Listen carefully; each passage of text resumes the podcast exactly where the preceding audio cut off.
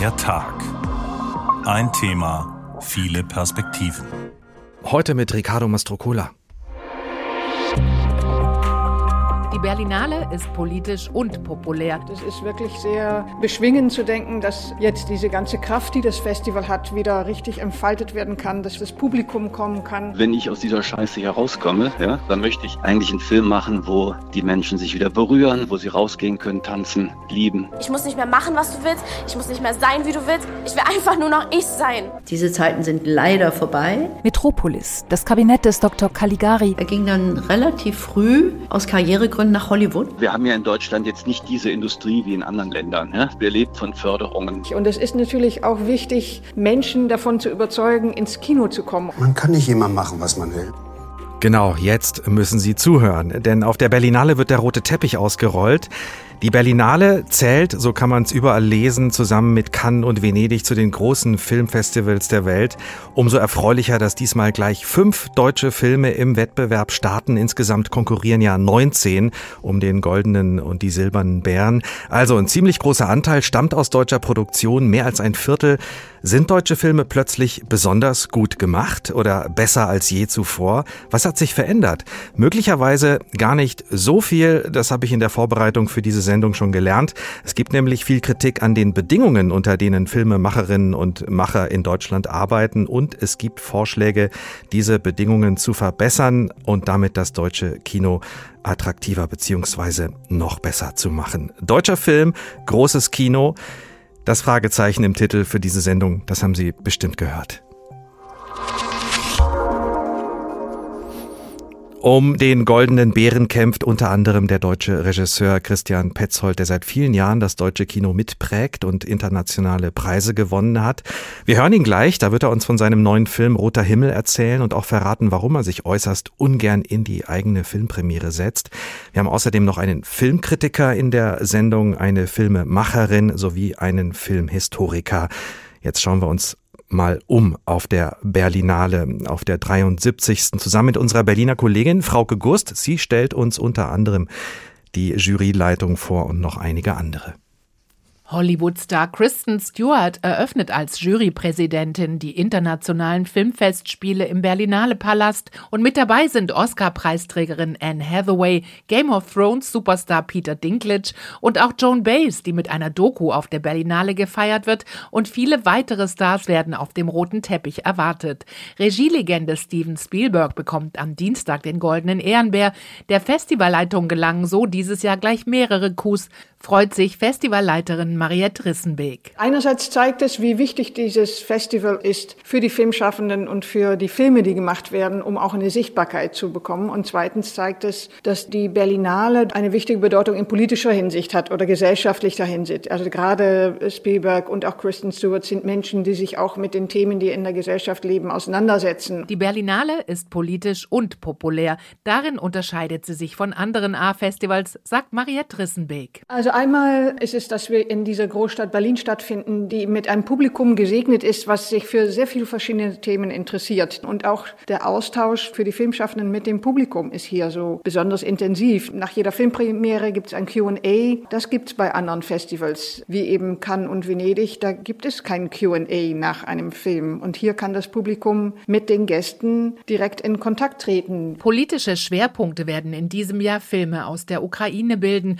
Highlight mit großer Premiere in der Verti Music Music Hall, einer neuen Berlinale Spielstätte mit 1700 Plätzen, ist die Dokumentation Superpower von Sean Penn über den Ausbruch des Kriegs in der Ukraine. Außerdem sind Filmpanels zur Situation im Iran und eine Fundraising-Aktion für die Erdbebenopfer in der Türkei und Syrien geplant. Auf der anderen Seite sind in diesem Jahr aber auch besonders viele populäre Filmklassiker im Berlinale Programm zu finden, nicht nur in der Reihe Hommage für Steven Spielberg, wo der weiße Hai, E.T. oder auch Indiana Jones, Jäger des verlorenen Schatzes, wieder auf der großen Leinwand zu sehen sind. Auch die Serienadaption des Bestsellers Der Schwarm wird auf der Berlinale gezeigt oder auch ein Favorit von Maria Drissenbeck, eine Zusammenstellung digital neu überarbeiteter Animationsfilme von Loriot. Also ich denke, unser Publikum ist uns schon auch sehr wichtig und es ist natürlich auch wichtig, Menschen davon zu überzeugen, ins Kino zu kommen und dazu braucht man manchmal interessante Themen oder interessante Persönlichkeiten Persönlichkeiten. Und das haben wir in diesem Jahr tatsächlich besonders ins Auge gefasst und haben gesagt, wir müssen ein breiteres Publikum auch fürs Kino wieder zurückgewinnen können oder nochmal neu engagieren können. Insgesamt werden etwas weniger Filme als in den Vorjahren im Berlinale-Programm gezeigt. Von den 287 Filmen gehen 19 in den Wettbewerb um den goldenen und die silbernen Bären. Darunter sind fünf deutsche Produktionen. Mariette Rissenbeek freut sich vor allem auf eine Berlinale, die endlich wieder alle Aspekte des Festivals anbieten kann. Das ist wirklich sehr beschwingend zu denken, dass jetzt diese ganze Kraft, die das Festival hat, wieder richtig entfaltet werden kann, dass wir wieder viele Gäste haben werden, dass das Publikum kommen kann und dass man auch Feste feiern kann. Nach zwei Jahren Pause werden also auch wieder Partys gefeiert auf der Berlinale. Die große Eröffnungsgala wird ab 19.20 Uhr auch bei Dreisat im Fernsehen übertragen. Frauke Gust über den Beginn der Berlinale. Heute Abend geht's also los. Mein Kollege Uli Sonnenschein aus der HR Kulturredaktion ist auch schon da. Und zwar in diesem Jahr hast du mir verraten, erlebst du die Berlinale schon zum 35. Mal. Uli, kennst du jemanden, der schon öfter da war? Na, das hört sich sehr schrecklich an, 35 Jahre. Ich kenne einige, die schon länger da sind als ich tatsächlich, denn hier gibt es keine Altersgrenze und man kann im Prinzip so lange kommen, wie man das erträgt, diese vielen Filme zu sehen. Und du hast dir auch schon einen Film angeschaut, der Eröffnungsfilm, der heißt ja She Came to Me von Rebecca Miller, unter anderem mit einem der Stars aus der Serie Game of Thrones, Peter Dinklage. Du konntest dir den Film vorher anschauen. War das ein guter Anfang für diese Berlinale oder gähnst du schon nach 35 Jahren Erfahrung? Naja, das ist ein Film, der wahrscheinlich eher unter die belanglosen Filme fällt. Aber die Eröffnungsfilme bei diesem Festival sind sehr, sehr oft Filme, die ein schlechter Kompromiss sind. Da ist es, da geht es um ein Thema, da geht es um einen Opernkomponisten mit Schreibhemmungen, der eine Affäre hat mit einer eher unattraktiven Frau, dafür seine attraktive Frau verlässt, beziehungsweise betrügt und man hat so, man merkt, da ist ein Thema da, da will man irgendwas erzählen und dann muss man aber mit leichter Ironie und mit ein bisschen Humor das Ganze untermalen, weil man ja auch unterhalten will und wir haben es vorhin gehört, es ist eben ein ernstes Festival und ein Publikumsfestival und letztendlich stelle ich mir die Frage, ist das so gut für die Berlinale, beides sein zu wollen? Denn tatsächlich ist es unter den großen Festivals, Cannes, Venedig, Berlin, das politischste und auch das ernsthafteste. Von der Kraft des Festivals haben wir eben im Bericht gehört, die sich in diesem Jahr wieder entfalten soll. Was wird das aus deiner Sicht für eine Berlinale, hast du gerade gesagt, äh, gilt als das politische Filmfestival überhaupt? Naja, wir haben die erste Berlinale nach Corona. Im letzten Jahr war es ein Festival mit reduzierten Formen, reduzierten Filmen, reduzierten Zuschauern. Man hat sich jeden Morgen testen müssen. Das ist jetzt alles vorbei, aber dennoch schwebt irgendwie dieses Coronavirus mit wenn man sich in ein volles Kino setzt. Und natürlich ist das Festival ein Festival, was sich an das Publikum wendet. Wir gucken uns das Plakat dieses Jahres an. Da wird zum ersten Mal das Publikum gezeigt in stilisierter Form. Aber letztendlich ist es genau das, worum es geht. Denn wir haben eine veritable Kinokrise, weil es nicht geschafft wurde, das Publikum zurückzugewinnen, was während Corona an die Streaming-Plattformen gegangen ist und dort seine Inhalte sich ins Haus geholt hat. Und dieses Publikum fehlt im Kino und es fehlt im Kino nachhaltig. Und da ist es sehr gut, dass auch so ein Festival versucht, sich dem Publikum zuzuwenden. Das ist ja dann fast auch so eine Art Experiment jetzt äh, wieder äh, mit der Berlinale, wieder mit Publikum. Das ist auch das, der Fokus, ähm, der da, äh, der da liegt. Das Publikum im Austausch mit den Filmemachern. Ja, das ist so ein bisschen äh, von Mariette Rissenbeck gerade hervorgehoben worden. Ich weiß nicht, ob sie sich im Gegensatz zu anderen Festival das, Festivals da so positionieren muss. Es gibt Q&As bei fast allen Festivals und auch bei der Berlinale gibt es das nicht bei jedem Film. Mhm. Also das Publikum wird angesprochen, ja, aber es muss sich bemühen, um überhaupt an Karten zu kommen und die Filme zu sehen. Aber natürlich hat man dem Publikum Angebote gemacht. Und das wird auch angenommen. Und ich finde, es gibt so Dinge, wo man merkt, da sind Veränderungen, die tatsächlich Richtung Popularität gehen. Zum Beispiel die Retrospektive, die immer kuratiert war von einem Filmwissenschaftler. Die ist in diesem Jahr zum ersten Mal eine Lieblingsfilm-Retrospektive. Also da wurden Regisseure, Schauspieler Berlinale-Teilnehmer gebeten, einen Lieblingsfilm zu nominieren zum Thema Entwicklung, Coming of Age, äh, Erwachsenwerden. Nora Finkscheid, Tilda Swinton, Martin Scorsese, äh, Kristen Stewart natürlich die Jurypräsidentin. Und das finde ich eine ganz schöne Neuerung, dass man sozusagen aus diesem kuratierten, doch sehr strengen retrospektive Programm etwas macht, was so ein bisschen weitläufiger ist und eben vielleicht auch populärer. Jetzt nochmal der Blick auf die äh, Wettbewerbsfilme, Uli. Auf welche achtest du ganz besonders? Also tatsächlich achte ich in diesem Jahr auf diese fünf deutschen Filme, die äh, natürlich mir nahe sind als deutschen Kritiker, der sich mit deutschem Kino beschäftigt.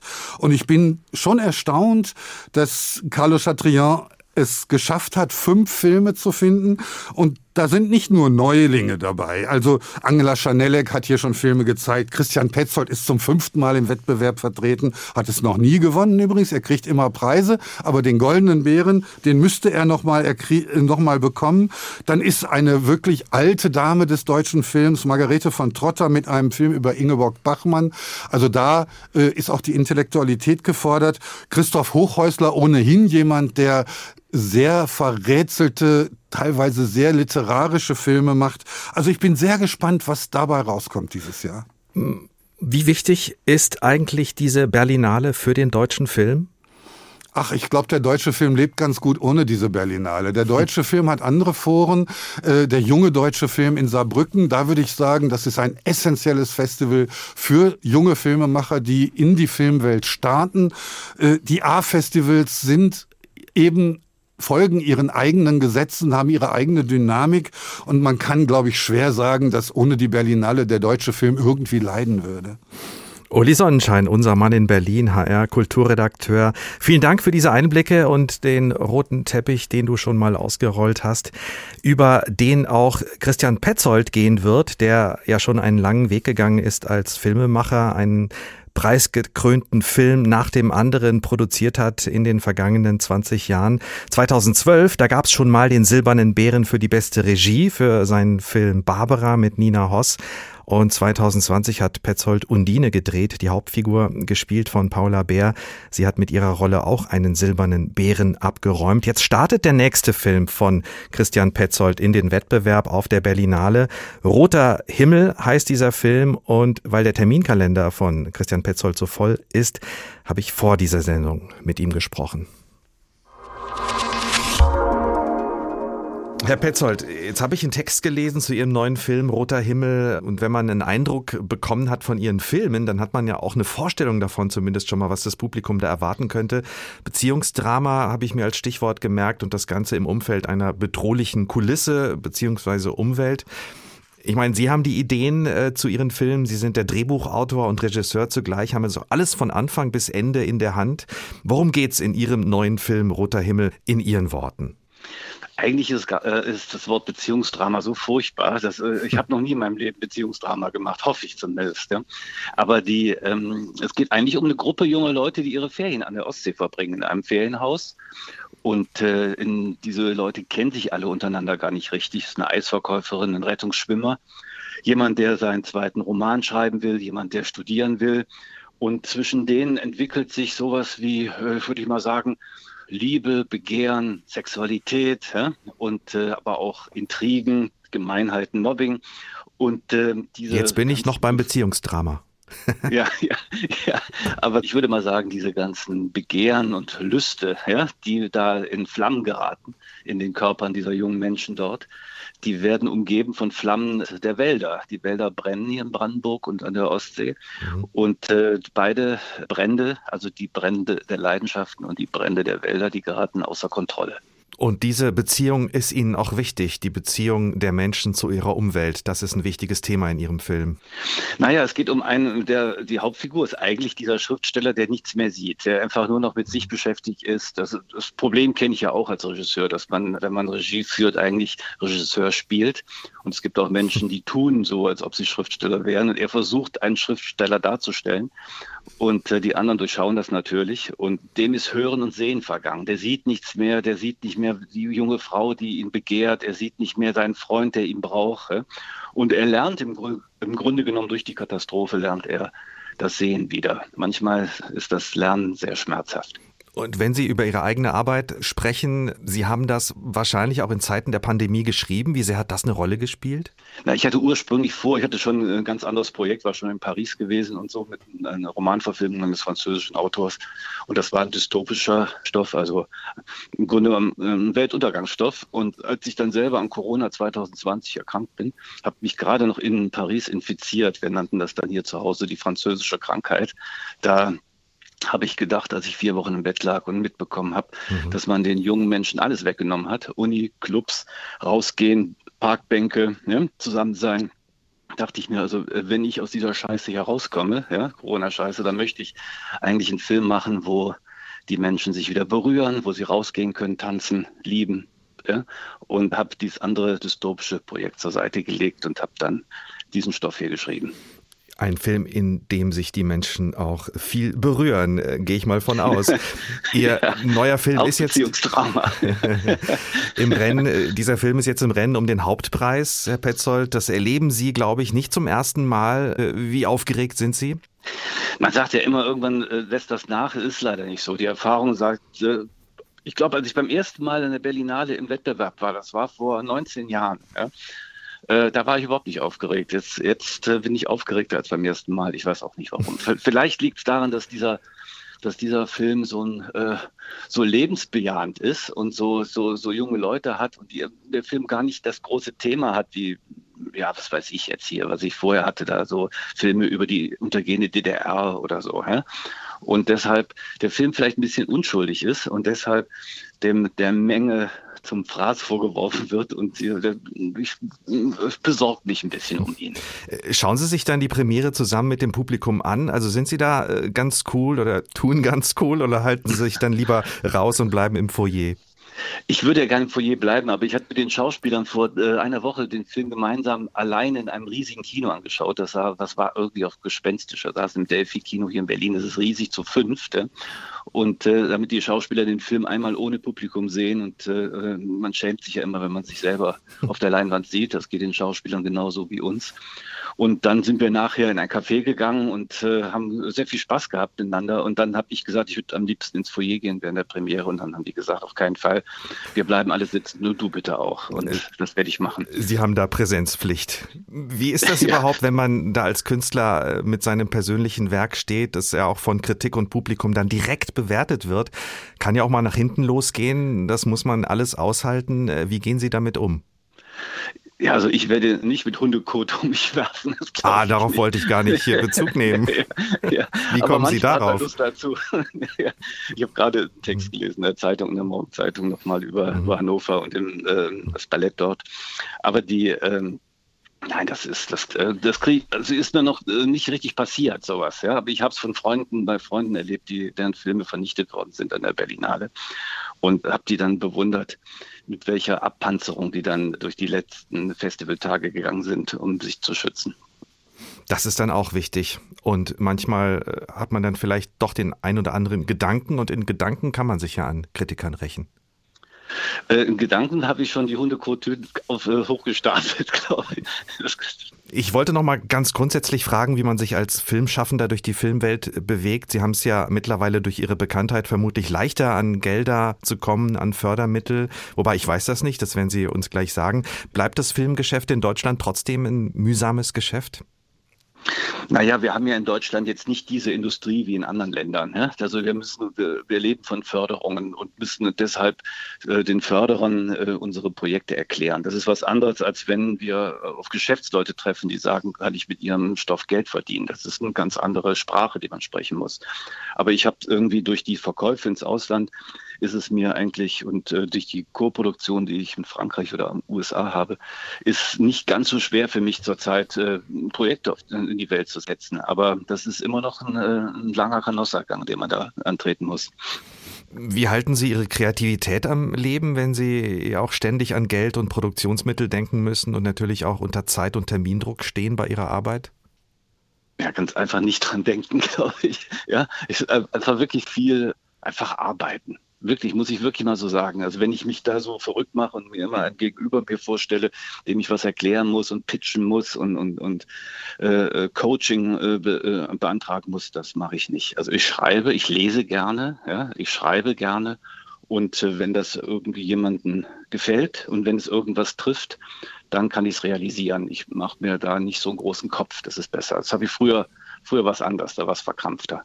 Auf welchen Film freuen Sie sich jetzt ganz besonders äh, auf der Berlinale? Ihren Film kennen Sie ja schon. Ich freue mich trotzdem auf den eigenen Film, weil die, also die Wahrheit ist, wenn man einen eigenen Film hat, äh, schaut man keine anderen Filme, weil man ununterbrochen Interviews hat, ununterbrochen irgendwo hin muss ja, und, und, Verpflichtungen hat. Man kann gar nicht ins Kino gehen und dann ist es auch blöd für mich, ins Kino zu gehen. Wenn, wenn die Leute den Film schon gesehen haben, dann kann, bin ich nicht anonym. Dann gehe ich ins Kino und dann sagt einer zu mir, äh, dein Film fand ich aber nicht so gut, ja, oder, ja, oder äh, schön, also bis auf die letzten zehn Minuten oder so. Und dann, ja, dann, ich, für mich ist Kino Anonymität. Ich war am, am Samstag hier in so einem Cinemax-Kino und habe mir den Film Plane angeschaut mit Jared Butler. Ja, äh, ich kannte niemanden im Kino, niemand kannte mich. Mit großer schwarzer Sonnenbrille. Nein, nie. Also mich, mich kennt ja keiner in diesen Kinos. Und das Schöne an den Kinos ist wirklich so, dass man, dass man seine Ruhe hat. Ja? Und man geht da alleine rein und dann kann man durch den Treptower Park langsam nach Hause gehen und den Film nachwirken lassen. Und das ist für mich Kino. Und das ist bei der Berlinale, wenn man dort einen eigenen Film hat, nicht möglich. Christian Petzold, Filmautor und Regisseur, dessen Film Roter Himmel jetzt auf der Berlinale Premiere feiert.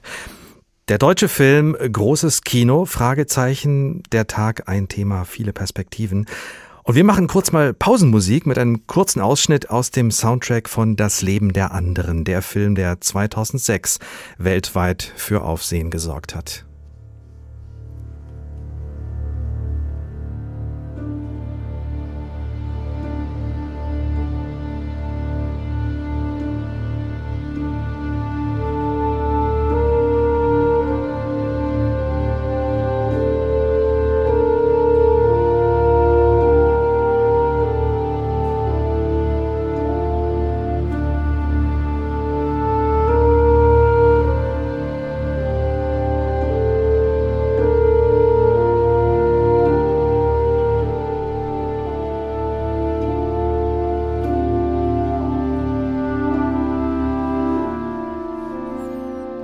Haben Sie sich ja erinnert, die Filmmusik von Das Leben der anderen. 2006 hat er den Oscar gewonnen für den besten fremdsprachigen Film.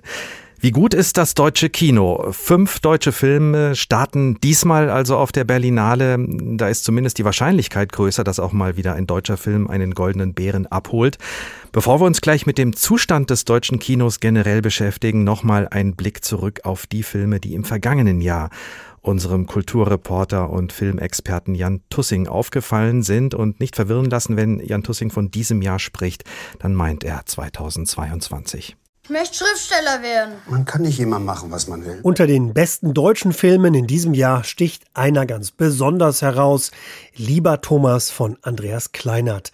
Der räumte beim Deutschen Filmpreis mit neun Lolas ganz groß ab. Ist Ihnen bewusst, dass Sie mit dieser Aktion den Finger auf den Auslöser der Weltvernichtungsmaschine gelegt haben? Ich bin Schriftsteller. Und Schriftsteller dürfen mit dem Weltkrieg spielen, ja? Die Geschichte des in der DDR aufgewachsenen Rebellen und Avantgarde-Künstlers Thomas Brasch geht unter die Haut. Nicht zuletzt dank Albrecht Schuch, der in dieser Rolle mal wieder seine Vielseitigkeit unter Beweis stellte und dafür eine Lola bekam. Murat, ist schon Mittag. Noch ein anderer deutscher Film machte auf der Berlinale Furore. Murat, steh auf oder ich schneide dein Bart ab. Andreas Dresens Drama Rabir Kurnas gegen George W. Bush. Dieser Film wurde mit gleich zwei silbernen Bären ausgezeichnet. Für das beste Drehbuch und die beste Hauptdarstellerin Meltem Kattan, eine deutsch-türkische Comedienne. Ich bin Rabie, Mama von Murat. Wenn Sie Fragen haben, antworte ich. Und gehen Sie runter von meinen Schneeglöckchen, ja? Meltem Kaptan spielte sich mit ihrer Rolle als Mutter des in Guantanamo einsitzenden Murat Kurnas in die Köpfe und Herzen der deutschen Öffentlichkeit. Und was heißt Rabia Kurnas VS George W. Bush? Dass du gegen den Präsidenten der Vereinigten Staaten klagst. Wer? Ich? Und ein dritter Film, der leider nicht so viele Preise gewonnen hat, dafür aber wichtig und aufsehenerregend war, ist Sebastian Meises Drama Die große Freiheit. Eine Geschichte über den schwulen Paragraphen 175. Darin spielt Franz Rogowski einen jungen Deutschen, der in der Bundesrepublik der 1950er Jahre wegen seiner homosexuellen Neigungen kriminalisiert und verurteilt wird. Der Film feierte in der Nebensektion in Cannes Premiere und wurde mit dem Jurypreis ausgezeichnet. Franz Rogowski gehört wahrscheinlich wie Albrecht Schuch auch zu den gefragtesten deutschen Schauspielern und war in diesem Jahr gleich in vier Produktionen zu sehen. Ich muss nicht mehr machen, was du willst. Ich muss nicht mehr sein, wie du willst. Ich will einfach nur noch ich sein. Wie so oft sind ausgezeichnete Filme nicht auch gleichzeitig die größten Kassenschlager. Hier darf sich Publikumsliebling Caroline Herfurth angesprochen fühlen. Die Autorin und Schauspielerin berührte mit ihren beiden Komödien mehr als zwei Millionen Menschen. Mit Wunderschön und Einfach mal was Schönes gehört sie zu den erfolgreichsten Filmemacherinnen des Jahres. Wir sind eine Familie Familie, wir hängen zusammen. Apropos, habt ihr eigentlich mal wieder gebumst? Dicht gefolgt von Ed Herzog, der mit seinem Google-Hupfgeschwader mal wieder einen Kassenschlager reiste. Seit zehn Jahren verfilmt Herzog die bayerischen Klamauk-Krimis von Rita Falk und ist damit extrem erfolgreich. Fatih Akins Reingold und Sönke Wortmanns der Nachname stehen nur auf Platz drei und vier. Wieder mehr als 40.000 Tote allein in den letzten Wochen. Schaut man allerdings auf die Streaming-Anbieter in Deutschland, entsteht gleich ein anderes Bild. Der deutsche Oscar-Beitrag im Westen nichts Neues von Edward Berger und Gladbeck, das Geiseldrama von Volker Heise, teilen sich die ersten Ränge auf Netflix. Und die Wannsee-Konferenz von Matti Geschonek war deutscher Publikumsliebling auf Amazon. Zum Schluss eine Erkenntnis. International waren deutsche Filme in diesem Jahr nicht sehr erfolgreich. Mal wieder. Weder in Cannes noch in Berlin oder Venedig konnten sich deutsche Filmemacher über Preise freuen. Allein die deutsche Regisseurin Margarete von Trotta wurde geehrt, allerdings für keinen Film, sondern für ihr Lebenswerk. Jan Tussing mit einem Blick auf das vergangene Filmjahr aus deutscher Sicht und da ist es schon angeklungen, außer im Westen nichts Neues, der jetzt sogar für Oscars nominiert ist, gab es keinen deutschen Film, der international für Aufsehen gesorgt hätte. Das gibt zu denken, aber für Insider und Filmschaffende und zum Beispiel auch für den Filmkritiker Rüdiger Suchsland ist das nichts Neues. Willkommen in der Sendung. Hallo, grüß Sie. Wir hatten das vorhin schon angesprochen, Herr Suchsland. Deutsche Filme sind gut vertreten, diesmal auf der Berlinale. Das klingt erstmal gut. Ich bin gespannt, wie Sie das finden. Ja, ich äh, freue mich. Ich bin gespannt. Ich kenne ja die Filme nicht. Wenn der, wenn der Film von Christian Petzold so, so nett und so klug und so schön ist wie das Gespräch eben mit ihm, dann ist es sicher ein toller Film. Aber das wissen wir nicht. Und ganz grundsätzlich ist ja so, wir sind nicht bei der Fußball-WM, sondern äh, wir sind Patrioten, aber wir sind Patrioten des Kinos. Das heißt, ich will vor allem gute Filme sehen. Ich will nicht gute deutsche Filme sehen, sondern gute Filme. Und wenn die aus Deutschland kommen, freut's mich. Was fehlt denn äh, vielen deutschen Filmen aus Ihrer Sicht, um international vielleicht mehr Erfolg zu haben? Es ist ja eben schon ein bisschen angeklungen, die Internationalität, also auch die Augenhöhe mit Kino aus anderen Ländern. Äh, es sind ja nicht unbedingt schlechte Filme, aber es sind doch oft Filme, die sehr auf Inhalt, auf Content äh, abgerichtet sind. Es sind Filme, die bebildern ihre Gegenstände. Und wenn ich dann, da muss ich gar nicht nach Hollywood schauen, sondern es reicht schon, wenn ich zum Beispiel nach Dänemark schaue oder nach Österreich. Wenn ich mir die Filme von so kleinen Ländern anschaue, die sind viel intensiver, die haben was viel Eigeneres, die vermögen auch in Bildern zu erzählen die können uns immer überraschen.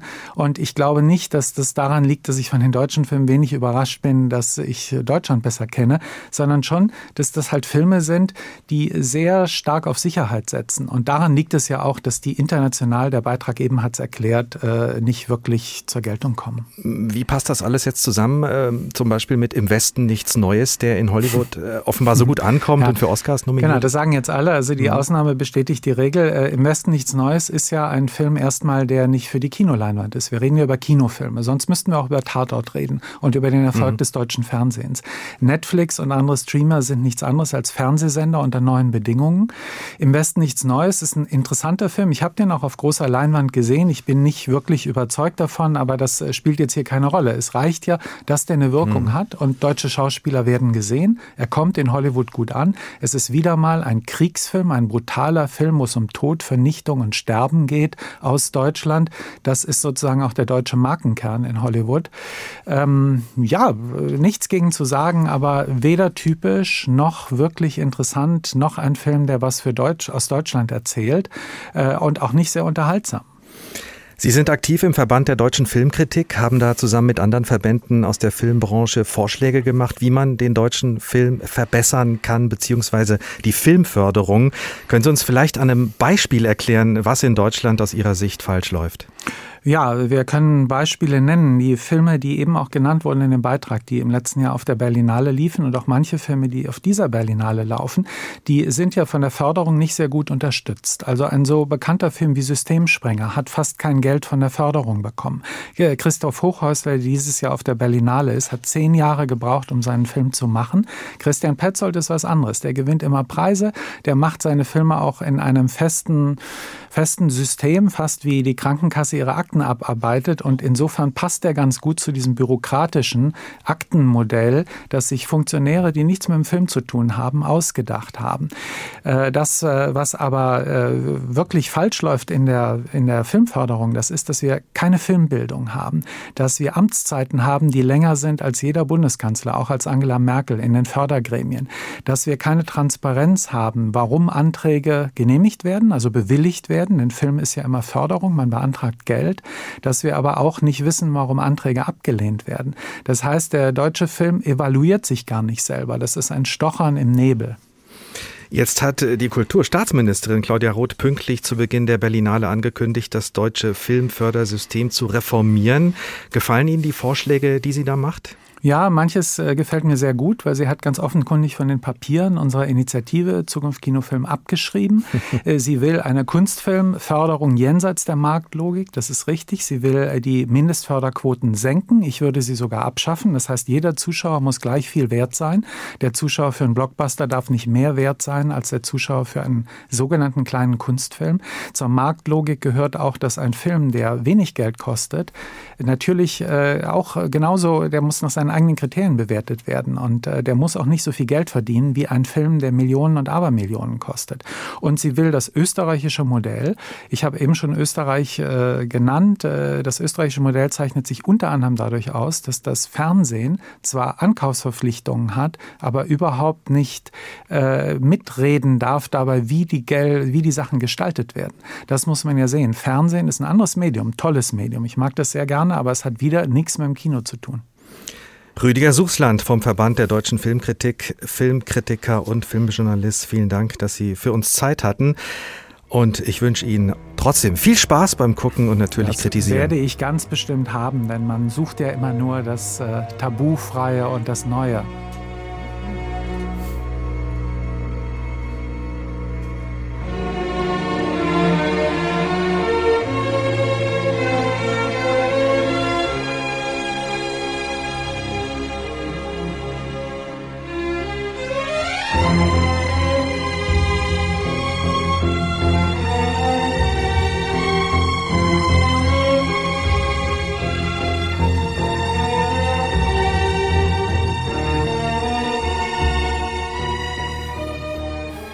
Die haben Sie auch wieder erkannt, die Filmmusik zu Das Boot von 1981. Der Film war damals immerhin nominiert für sechs Oscars. Sie merken schon, wir erinnern hier ganz subtil an die großen Erfolge des deutschen Films. Deutscher Film, großes Kino. Der Tag, ein Thema, viele Perspektiven. Jetzt startet die Berlinale und wir haben gehört, was aus Sicht des Filmkritikers so alles schiefläuft in der deutschen Filmbranche und welche Verbesserungen nötig wären. Das vertiefen wir jetzt nochmal zusammen mit einer Filmemacherin, die diese Arbeitsbedingungen natürlich gut kennt aus dem Alltag, sich schon oft genug wahrscheinlich geärgert hat über den Betrieb, über den Filmbetrieb und das bestehende Fördersystem. Conny Walter vom Bundesverband Regie und selbst Regisseurin. Schönen guten Tag. Guten Abend. Sie sind uns auch aus Berlin zugeschaltet, sitzen im gleichen Studio, in dem eben noch Rüdiger Suchsland gesessen hat oder wahrscheinlich noch sitzt. Und die Vorschläge, die er gemacht hat, da gehen Sie, glaube ich, auch größtenteils mit. Was würden Sie da noch in jedem Fall gern ergänzen wollen? Ja, er guckt mich ganz kritisch an. Jetzt muss ich sehr, sehr vorsichtig sein, was ich hier sage. Also ergänzen würde ich, glaube ich, ganz gerne für das Publikum, das uns zuhört, ähm, das muss man immer so ein bisschen übersetzen, dass wenn man möchte, dass etwas anders wird, und das wollen in unserer Branche eigentlich alle, und das hat auch Frau Roth heute kundgetan, sehr deutlich kundgetan, und ich bin da auch absolut der Meinung, dann muss man dieses andere auch wirklich wollen. Und das bedeutet, dass man etwas will, was man sich noch gar nicht vorstellen kann. Das bedeutet, man muss das andere fördern. Also ich hoffe, dass es nicht nur Lippenbekenntnisse bleiben, wie das schon so oft der Fall war, sondern dass wir jetzt endlich mal anfangen, das in die Hand zu nehmen, wie wir das mit unserem Papier ja vorgeschlagen haben. Ich bin auch Mitglied der Initiative Zukunft Kino und Film und das finde ich total wichtig und sehr hoffnungsfroh. Und jetzt müssen wir es einfach anpacken und auch wirklich verändern und Ja zur Veränderung sagen. Nochmal einen Schritt zurück äh, zu Ihrem Arbeitsalltag. Äh, wie machen sich die Schwierigkeiten, die wir auch gerade bei Herrn Suchsland gehört haben über die Filmbranche, wie, wie machen die sich beim Filmemachen bei Ihnen bemerkbar? Welche Hürden müssen Sie da ständig überwinden? Ähm, ja, also um das an einem Beispiel zu sagen, ich war vor ein paar Jahren auf der Berlinale in so einer Lecture von Jane Campion und die stellte da Top of the Lake vor und die saß da und sagte, naja, wie das halt so ist, wenn man so schreibt, man hat ja immer Zweifel. Und da merkte ich, wie so von meinem Rücken ganz viele Steine runterpurzelten und ich dachte, da sitzt eine Filmemacherin vor mir, die ganz früh eine ganz große Karriere gemacht hat. Also jemand, der das ganze künstlerische Leben eigentlich machen kann, äh, was sie was sie wollte. Ja, sie hat Piano gemacht, hat die goldene Palme gekriegt ganz am Anfang. Also ganz anders bei mir. Und ich habe immer gedacht, das liegt jetzt irgendwie an mir, dass ich so schwer habe. Und als sie das sagte, ja, man muss doch äh, auch, man braucht doch auch Unterstützung, habe ich gedacht, wo ist die eigentlich in den Jahren bei mir gewesen? Und ich muss ehrlich sagen, ein Großteil meiner Karriere hat darin bestanden, äh, Ängste zu schultern. Mhm. Und immer, immer so auch als Frau, gerade als Frau, mich hinzustellen, ins Kreuzbreit zu machen. Das kann ich ganz gut. Deswegen habe ich wahrscheinlich auch Karriere gemacht.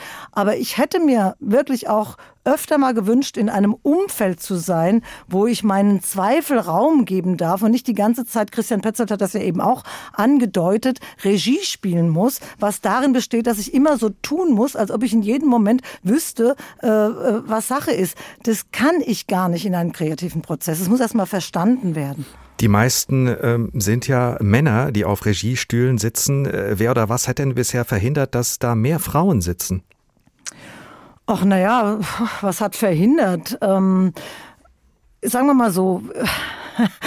Es ist ja so, das ist, ist, ist ein großer blinder Fleck, ja, den, den, man so mit sich rumträgt, ja. Wenn man, wenn man also hier als Mann Filme gemacht hat, als Regisseur, also ich bin ja auch im Bundesverband Regie, dann hat man das ja gar nicht gemerkt, dass irgendwas nicht stimmt, ja. Wir haben halt angefangen, uns die Zahlen mal anzugucken, wie uns das äh, ähm, in der Wirtschaft die Frauen vorgemacht haben und dann haben wir festgestellt, oh, äh, da ist was faul im Staate Deutschland. Äh, das kann ja nicht sein, dass wir 40 Prozent ausbilden und dann kommen da nur 11 Prozent in der Primetime im Fernsehen jetzt mal. Das war waren unsere ersten Zahlen, da nur ran. So, dazu braucht es also erst einmal ein Bewusstsein. Das haben wir damals mit der Initiative Pro Quote Regie, heute Pro Quote Film geschaffen. Ich denke, heute sind wir viel, viel weiter. Das Bewusstsein galoppiert ja geradezu in eine Richtung, die sehr interessant ist, sie mal genau unter die Lupe zu nehmen.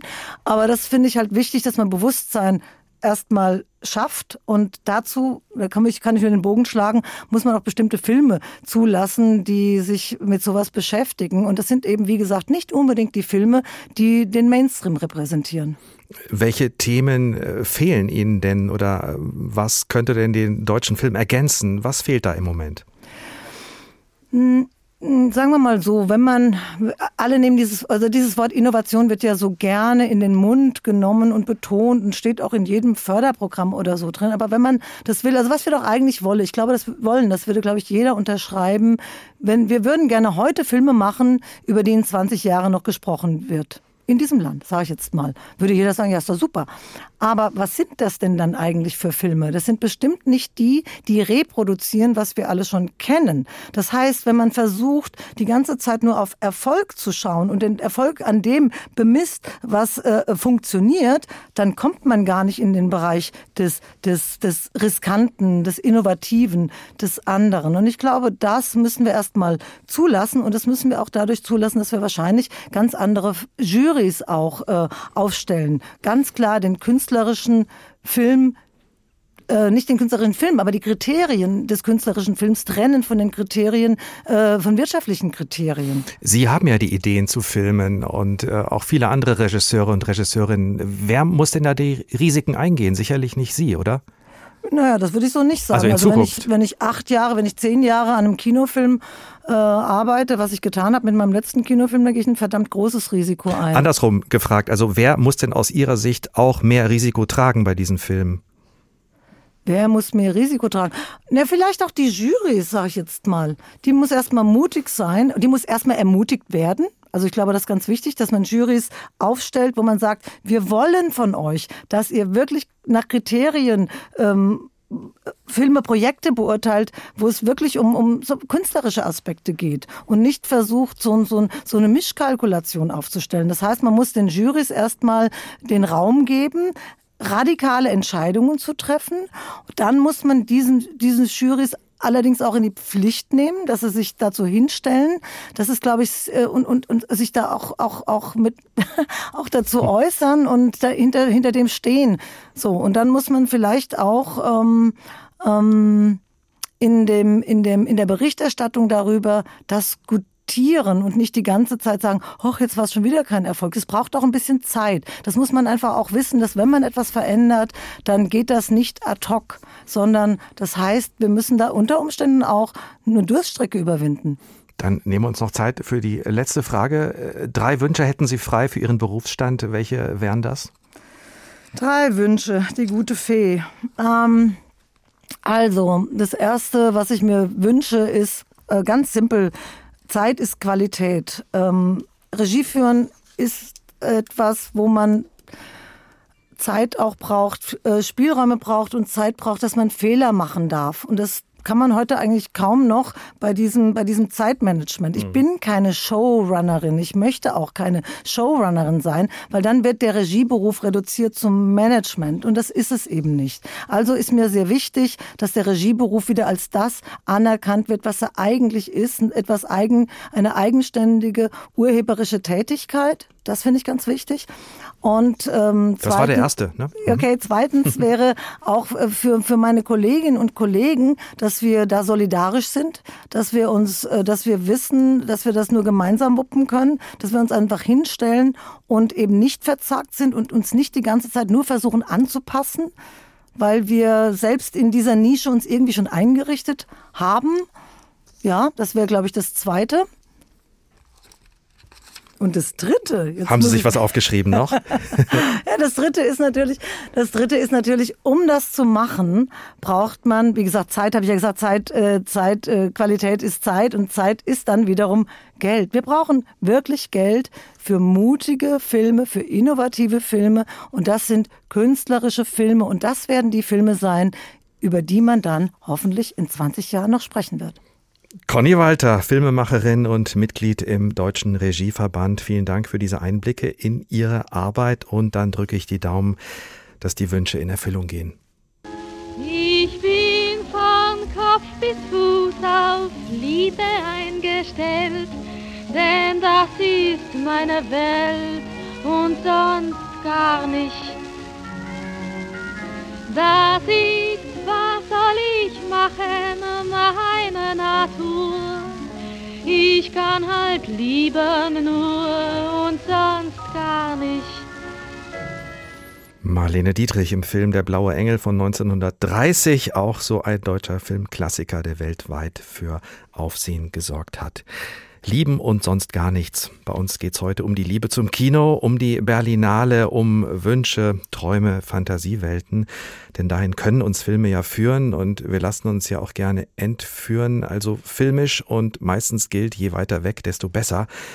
Wir schauen jetzt mal ganz weit zurück in die deutsche Filmgeschichte, denn die Mutter aller Horrorfilme ist im vergangenen Jahr 100 Jahre alt geworden. Ein deutscher Film, Nosferatu, noch älter als der blaue Engel. Ein Meisterwerk der Kinokunst, das lange als verschollen galt, bis man Kopien im Ausland wiederentdeckt hat. Dass man den Film heute wieder erleben kann, das ist der Murnau Filmstiftung zu verdanken in Wiesbaden. Birgitta Söhling war für uns dort. Es ist eine Materialschlacht, mit alten Filmen zu arbeiten. So viel Celluloid. Für einen einzigen Kinofilm braucht man fünf Blechrollen. Sie wiegen 35 Kilo und stapeln sich hier gleich am Eingang schon in einem robusten Regal. Christiane von Wahlert, Vorstand der Murnau Stiftung in Wiesbaden. Und das sind Filmkopien, die entweder ins Lager zurück müssen, weil sie einen Einsatz hatten in einem Kino oder bei einer Digitalisierungsarbeit hier in der Stiftung. Produktionsfirmen wie die UFA, Bavaria und andere haben Tausende von Filmen hinterlassen. Die Murnau Stiftung hat die Rechte daran. Sie wurde 1966 gegründet, um das kulturelle Filmerbe Deutschlands zu pflegen. Metropolis, das Kabinett des Dr. Caligari, Der letzte Mann, die drei von der Tankstelle. Wenn man solche Filmklassiker heute vorführen will, muss man sie digitalisieren. Miranda Reason ist Filmrestauratorin und eine von 20 Mitarbeitenden. Sie beugt sich gerade über eine musikalische Komödie von 1939. Hier macht man das Licht an, das Unterlicht, damit man die Filme besser vergleichen kann. Und dann laufen die einfach parallel nebeneinander, die drei Rollen. Und man kann einfach vergleichen, ob irgendwas fehlt. Die Filmrestauratorin mustert hier gerade drei Filmstreifen unterschiedlichen Alters und unterschiedlicher Herkunft, um die Fassung zu finden, die an das Original möglichst nah herankommt. Denn genau genommen gibt es beim Film gar kein Original, erklärt Christiane von Wahlert. Es gibt zwar ein Negativ, aber dann gibt es davon wieder Kopien, also anders als bei Bildern, da gibt es ein Original. Das gibt es in dem Sinne beim Film nicht und deswegen sagt man, das Original ist einfach die Fassung, die mutmaßlich bei der Premiere gespielt wurde. Das Logo der Stiftung zeigt einen melancholischen Dandy in Mantel und Hut. Friedrich Wilhelm Murnau, der Namensgeber, war ein Held des Stummfilms, ein kreativer Geist, der die Filmkunst überhaupt erst entwickelt hat. Christiane von Wahlert. Er gehört zu den ganz großen Regisseuren des Weimarer Kinos. Er hat gar nicht so viele Filme gemacht. Er ging dann relativ früh aus Karrieregründen nach Hollywood, drehte dann für die Fox Sunrise, ein Film, der einen Oscar bekam und starb dann relativ jung an einem Autounfall in Kalifornien. Einer seiner bekanntesten Filme ist Nosferatu. Der erste deutsche Schauerfilm, stilprägend für das ganze Genre, bedient sich am Dracula-Stoff. Nur, dass die Produktionsfirma die Rechte für den Romanstoff nicht erworben hatte. Sie musste deshalb den Film und alle Kopien einstampfen. Jahrzehntelang zog er dennoch um die Welt als Raubkopie, bis man in der Cinémathèque Française in Paris eine Kopie wiederentdeckte. Sie wurde dank der Murnau Stiftung fotochemisch restauriert und digitalisiert. Filmarchive sind ein bisschen wie archäologische Grabungen. Ja, auf einmal findet jemand noch eine Kopie, von der keiner mehr wusste, dass es sie gab. Das ist dann was ganz Wunderbares. Im Archiv der Murnau Stiftung, das in Wiesbaden in zwei ehemaligen Weltkriegsbunkern lagert, sind noch viele Schätze zu heben. Die Stiftung lebt von den Erträgen der Filmrechte. Doch das wird immer schwieriger. Die Erlöse liefen früher sehr beglückend, weil nämlich die öffentlich-rechtlichen Sender alte Filme lizenziert haben und gespielt haben. Diese Zeiten sind leider vorbei. Bis heute wird das Engagement, alte Filme zu erhalten und sichtbar und zugänglich zu machen, nicht öffentlich gefördert. Das muss sich in Zukunft ändern, appelliert Chefin Christiane von Wahlert an die Kulturverantwortlichen von Bund und Land. Also auch hier wieder das Stichwort Förderung wird gebraucht, auch um alte Filme, die Klassiker, die deutsche Filmgeschichte zu bewahren. Ein Bericht war das aus Wiesbaden von Birgitta Söhling. Und die geschichtliche Dimension des deutschen Films, bei der bleiben wir jetzt zum Schluss nochmal. Rudolf Worschech ist zu mir ins Studio gekommen, Filmjournalist und Filmhistoriker bei der Zeitschrift EPD Film. Schön, dass Sie da sind, Herr Worschech. Hallo.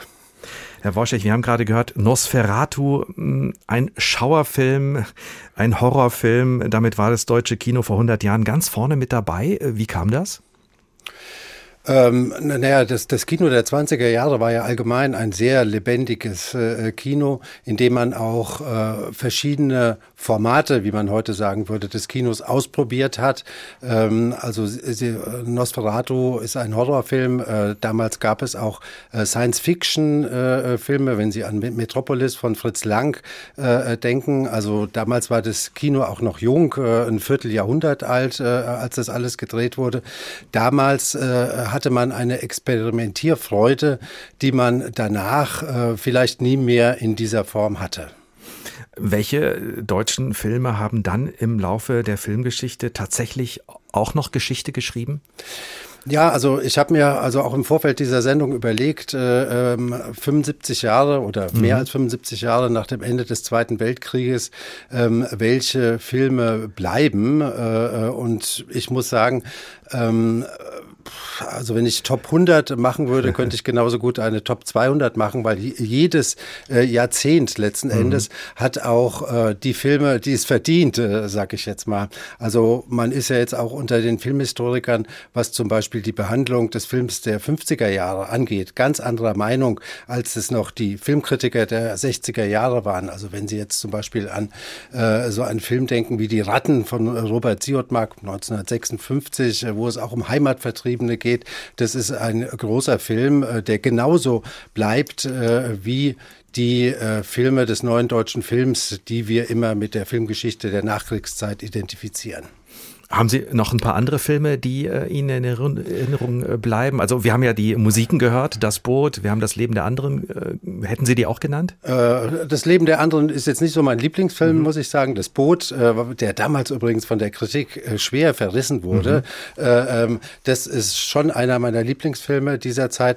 Aber wenn Sie jetzt auch zum Beispiel denken, neuer deutscher Film Fitzcarraldo, mhm. das ist der, wo dieses Boot über den Berg gezogen wird, ist ein ganz grandioser Film. Aus Frankfurter äh, Perspektive würde ich ja zum Beispiel auch äh, Abschied von gestern, der in Frankfurt gedreht wurde, ist ein typischer 16, 60er Jahre Film von Alexander Kluge, äh, ähm, hart montiert mit vielen dokumentarischen Aufnahmen. Da läuft eine Frau äh, durch die Stadt und sucht äh, Halt gewissermaßen. Ähm, den könnte man nennen, aber auch wenn Sie jetzt äh, ähm, an äh, das neuere Kino denken, ein Film wie Toni Erdmann zum Beispiel vor mhm. fünf Jahren, äh, äh, der wird auch äh, äh seinen Platz in der äh, deutschen Filmgeschichte haben es wird auch schlicht und einfach enorm viel produziert, oder? Dass man auch schnell vergisst, was erfolgreich war in den letzten 10, 20 Jahren? Ja, das ist ja auch mhm. eins, eines der Probleme, das wurde noch gar nicht angesprochen, äh, des deutschen Films generell, ähm, dass ich glaube 180 Filme oder sowas mhm. kommen auch immer äh, in die Kinos, weil viele Förderverträge sind auch so abgestellt, dass sie den Kinoeinsatz vorsehen, also dass es da schon Verleiher gibt. Meiner Meinung nach muss das nicht sein. Also ich finde, der, der Nachwuchs äh, äh, muss Geld bekommen, äh, damit er experimentieren kann. Da muss auch nicht jeder Film äh, äh ins Kino äh, kommen. Wir haben in der Sendung äh, jetzt viel gehört über die Fehler, die man im System der deutschen Filmförderung finden kann. Äh, wie steht denn der deutsche Film aus Ihrer Sicht heute da? Kriegen wir es irgendwie positiv gedreht äh, zum Ende der Sendung? Ja, also ich finde, ähm, der deutsche Film an seinen Rändern lebt er gut. Also das Wort von der Misere des deutschen Films, das teile ich nicht so ganz. Wenn Sie nach Saarbrücken fahren, hat Uli Sonnenschein ja auch gesagt, es gibt wirklich viele Talente im deutschen Film. Wo wir ein Problem haben, finde ich, ist der deutsche Mainstream. Äh, das funktioniert nicht. Also so äh, Till Schweiger oder sowas, das läuft einfach nicht. Lieber Kurt hatte, glaube ich, 90.000 äh, Besucher. Aber ähm, an den Rändern, an den Filmhochschulen, ähm, da äh, wachsen die neuen Talente heran. Und ich denke, ähm, auch Conny Walter hat es ja gesagt. Äh, es, es, kann nicht sein, dass jetzt äh, ein Filmmacher, Filmemacher fünf Jahre für seinen nächsten Film äh, äh, braucht. Also dieses Fördersystem muss man auch äh, beschleunigen. Rainer Werner Fassbinder hat bis zu drei Filme äh, pro Jahr gemacht. Das ist jetzt nicht unbedingt das Ziel, aber diese Fünfjahresfrist ist einfach zu lang. Rudolf Worschech, Filmjournalist, Kritiker und Filmhistoriker von EPD Film. Vielen Dank, dass Sie bei uns waren. Danke auch.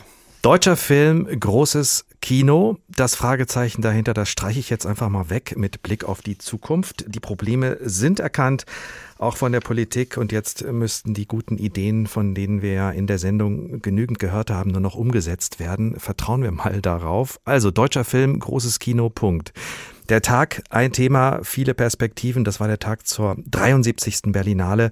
Und auch diesen können Sie wie immer nochmal anhören und weiterempfehlen und teilen. Zu finden sind wir in der ARD Audiothek unter der Rubrik Politik und Hintergrund und natürlich auf den anderen bekannten Podcast-Plattformen. Und wenn Sie mitreden wollen, uns wichtige Fragen für die nächste Sendung oder generell Anregungen mitgeben wollen, sehr gerne einfach unseren Newsletter bestellen auf hr2.de oder hrinforadio.de. Wir kommen gern mit Ihnen in Kontakt. Diese Woche haben mitgearbeitet Barbara Piroth, Julia Hummelsieb, Stefan Bücheler, Oliver Glab. Mein Name ist Ricardo Mastrocola und ich wünsche Ihnen wie immer an dieser Stelle noch einen schönen Tag.